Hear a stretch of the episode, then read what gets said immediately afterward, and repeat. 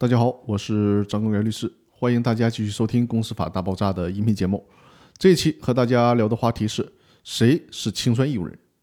既然《公司法司法解释二》第十八条规定的是该清算不清算的时候，清算义务人要承担责任，那么我们就有必要先把谁是清算义务人搞清楚。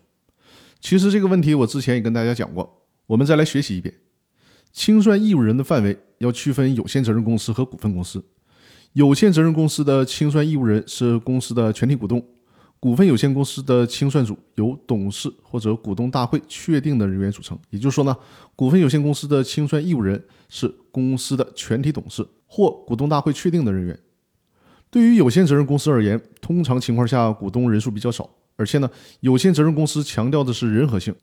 公司法第一百八十三条规定，将有限责任公司全体股东界定为公司解散后的清算义务人。由全体股东组织清算组进行清算，这么规定是具有合理性和可操作性的。而对于股份公司而言，尤其是公众性的上市公司，由于股东人数一般是非常多的，而且流动性也特别大，今天买了这家的股票，可能明天转手就卖出去了。所以说呢，如果要求股份公司的全体股东作为清算义务人承担公司解散后的清算义务，这显然是不现实也不公平的。那为啥说让股份公司的全体股东都做清算义务人的话会不公平呢？因为股份公司众多的小股东往往并不能参与公司的经营管理，不是不想，是想参与管理都摸不着边儿。比如说你买了万科的一万块钱的股票，你说我要参与万科的管理，这可能吗？所以说呢，小股东一般都参与不了管理，那就更谈不上侵害债权人的利益问题了，甚至他们自身也常常受到大股东的侵害。所以说呢。如果让他们承担清算义务，那确实是很不公平的。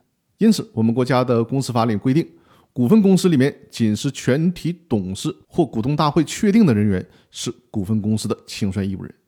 另外呢，我国的公司法第一百八十三条规定，将股份有限公司的董事界定为公司解散后的清算义务人，这既符合股份公司经营管理的实际情况，又与国际惯例是相一致的。